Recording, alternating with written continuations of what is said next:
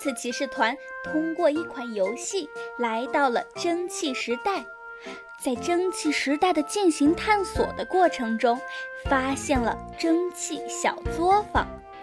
大家乐此不疲地探索着这神奇的地方。可是没想到，空中突然出现的足节虫飞龙把大家吓了一跳。还好伙伴们急中生智，发现了图纸上的秘密，临时做出了一辆蒸汽挖车，打败了足节虫飞龙。接着，大家又进行了下一阶段的冒险。嘎啦说：“嘎啦嘎啦。”伙伴们，你们不觉得这一路上有人总是在盯着我们？小仙儿说：“我的个仙儿啊，我也有这种感觉。刚刚我们在驾驶蒸汽挖车在河面漂浮的荷叶上跳跃的时候，突然间一个蒸汽大飞蟹就冲了过来，还好我跑得快。”否则，他那力大无穷的大钳子肯定会把我夹碎的。雷宝说：“雷到我了，好吗？不仅如此，我们刚才停在一个花丛中，就被一个蒸汽大马蜂追杀。还好，蒸汽挖车可以对抗这些昆虫，否则我们肯定都要肿成猪八戒啦。”炒栗子说：“我火了，我火了！”就连我们刚刚从树下走过，树上的一些蒸汽小猴子都朝我们扔香蕉，叽叽喳喳的，实在是令人恼火。煮栗子说：“是啊，听我娓娓道来。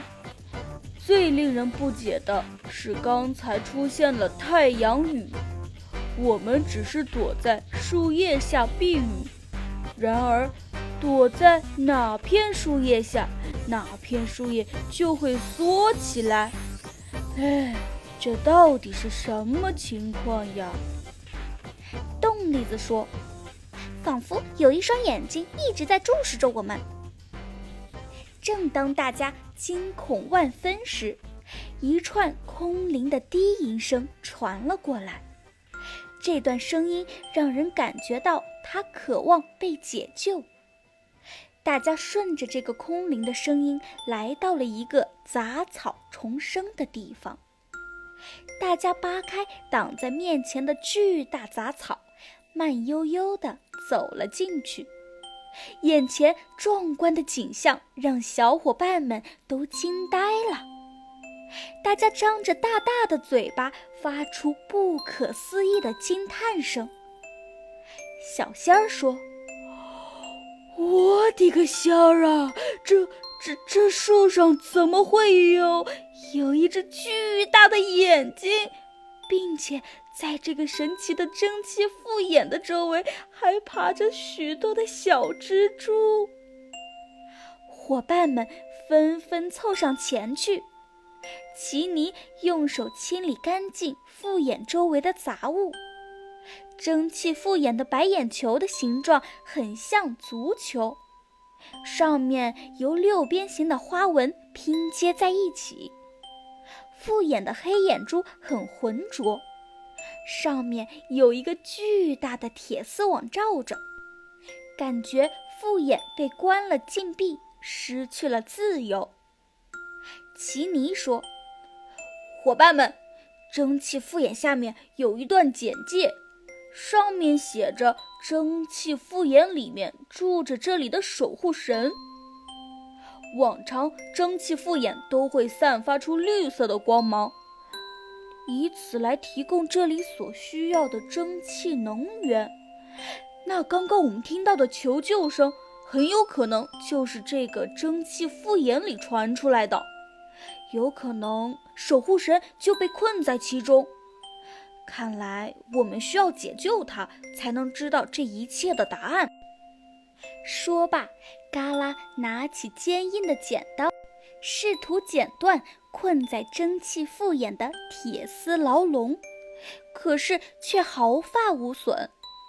嘎啦喘着粗气说道：“嘎啦嘎啦，这个铁丝牢笼应该是用特殊材质制作的。我这个剪刀已经是很锋利了，但是却没有办法伤害其一丝一毫。小仙儿说：“我的个仙儿啊！那我们怎样才能解救守护神呢？”奇尼思考了一下，说：“那我们可能要用自然界最坚硬的物质——金刚石来解决这个问题了。”雷宝说道：“没错，我们可以用金刚石来切割这个铁丝牢笼。那么问题来了，我们去哪里才能找到金刚石呢？”奇尼说：“你们还记得我们在蒸汽机器人漂浮岛那里遇见的蒸汽大白鲨吗？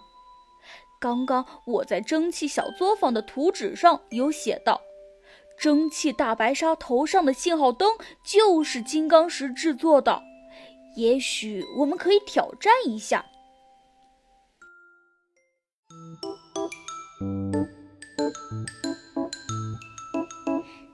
骑士团能够顺利的拿到蒸汽大白鲨头上的金刚石吗？请收听下一集《结晶解密》。